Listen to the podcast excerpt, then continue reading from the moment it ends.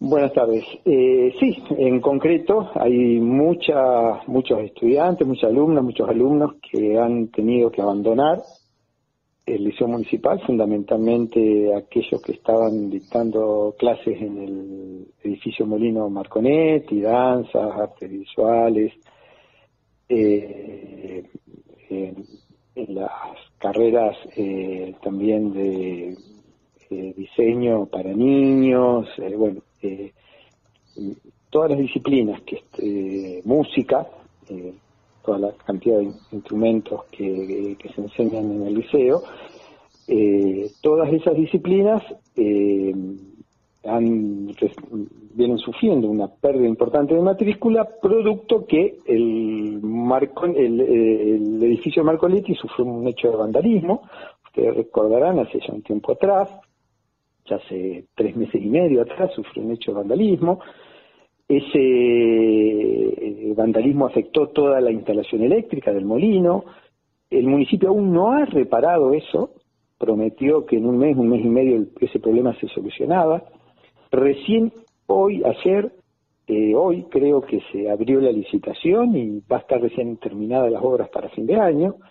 Producto de eso, eh, las clases originalmente fueron trasladadas a la estación Belgrano, donde funciona la escuela de idiomas del liceo municipal. Ahí hubo que adaptar, todas, todas las, escuelas eh, adaptaron eh, su forma de dictados de clases entre presencial y virtual para poder convivir todas en un espacio que era mucho más reducido.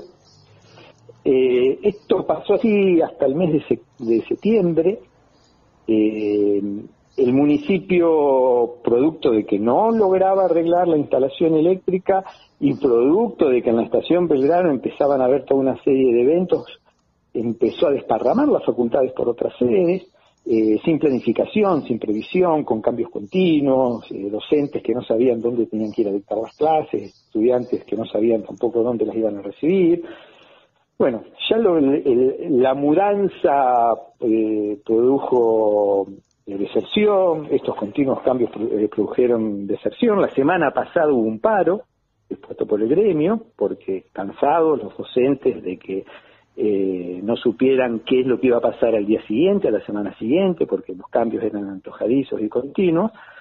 Y bueno, y lamentablemente esta, esta situación ya no se va a resolver este año. ¿Consideran que el accionar de la municipalidad ha sido eh, un poco más lento de lo que se tendría que haber efectuado debido a la situación? Eh, sí, todo, mal el municipio con esto. Eh, ya arrancando por el mismo hecho de vandalismo. El vandalismo sucedió porque el edificio del Molino Marconetti, semejante edificio con todo lo que tiene adentro, con el valor patrimonial que tiene, no tenía ningún tipo de custodia ni de vigilancia municipal. Eh, la Guardia de Seguridad Institucional, que fue creada para estos fines, no, no, no, no, estaba en el lugar.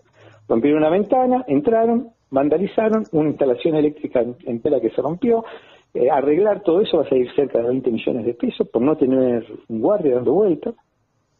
Bueno, esto el municipio tiene herramientas para contratar rápido y resolver esto en forma rápida, no sabemos por qué no se hizo. Eh, el municipio habló que esto iba a estar en un mes, un mes y medio resuelto. Eh, va a llevar seis meses al final resolver esto. Eh, y a partir de ahí también faltó una planificación de las actividades.